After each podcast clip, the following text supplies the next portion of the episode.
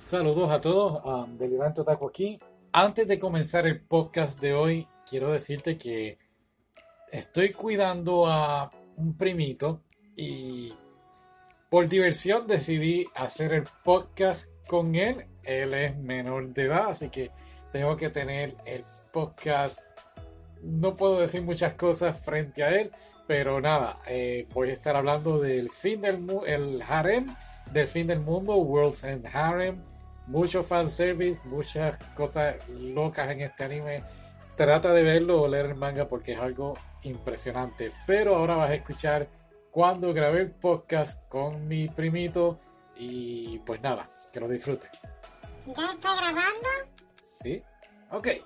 Bienvenidos a todos aquí, el delirante otaku. Y hoy tenemos un invitado especial. ¿Qué nombre te vas a poner? Pues bien que tú dijiste. Otaculito. Te vas a llamar Otaculito. Y como es menor de edad, pues le estamos cambiando la voz con unos efectos especiales. Pero nada, lo que vamos a hacer, lo que acordamos. Te quedas calladito, escuchas y lo disfrutas. ¿Ok? Ok.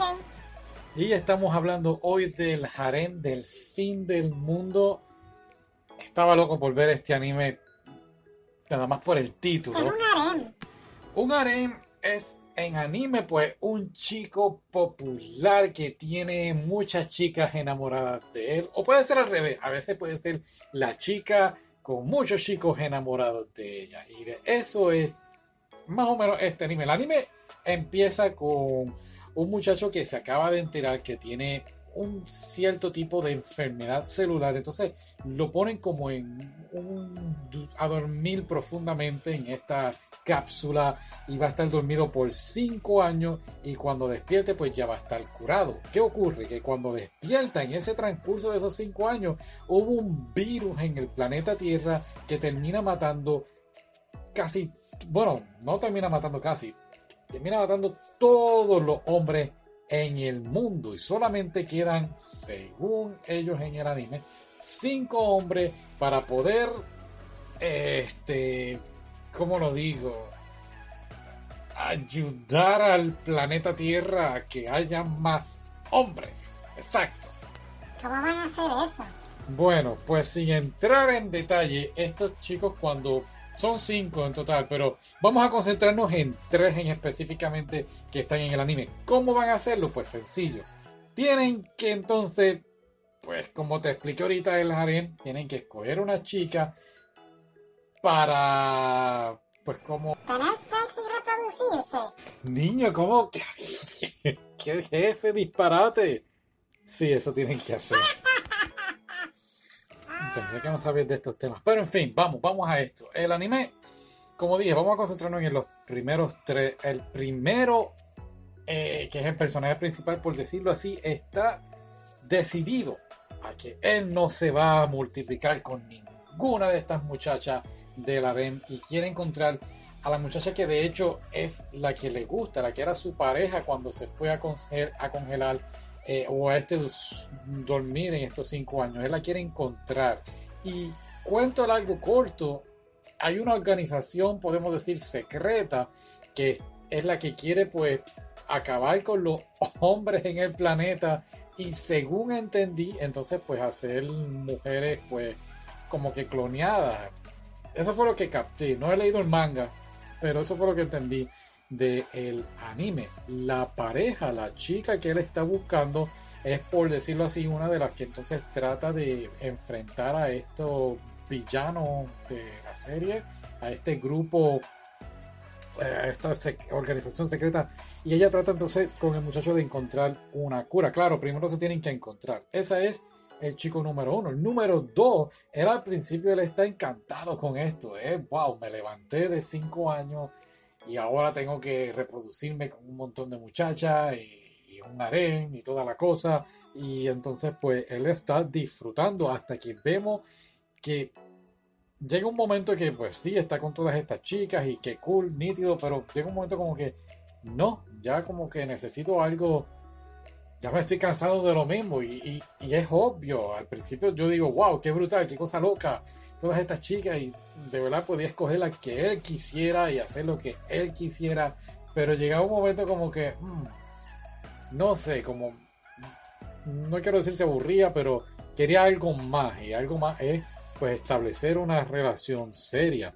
Y de ahí entonces brincamos al número 3. El número 3 es bien interesante porque le hacían bullying en la escuela. Estuvo lo mismo, dormido. Cuando se despierta, deja terminar el podcast.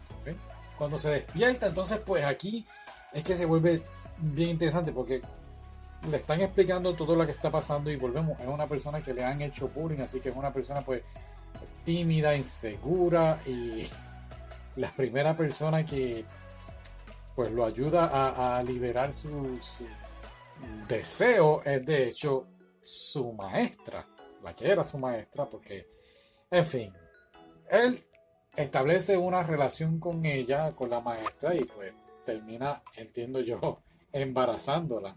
Ay, eso es lo que tú ves. Eh, sí, más o menos, más o menos. En fin, ah, pues nada, como les estoy diciendo, este número 3, creo que es el personaje que, pues volvemos, es un anime para adultos, eh, mucho fan service aquí, y creo que te proyectan a él que fue el más humano, más realístico, si te fueras a, enfrentar a una situación así, así.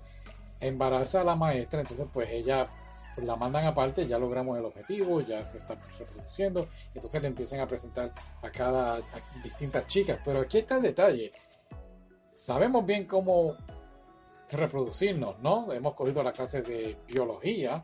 Yo no he cogido la clase, pues... pero un poquito. ok, pero cállate. En fin, um, eh, y aquí está el detalle de la serie. O sea, nada más logró sabemos que el número 2 embarazó a varias muchachas. Número 3, creo que se ha tardado, pero él es el más. Volvemos, le hicieron bullying, es el más que ha logrado salir de esta jaula donde estaba, de este, este encerramiento que, él tenía, esta timidez, y ha sacado un instinto bien, bien distinto a, a los demás. El anime empieza con un fanservice increíble, unas escenas bastante fuertes eh, Crunchyroll creo que lo tiene bloqueado completamente, así que tuvimos que, buscarlo y comprarlo y poder verlo.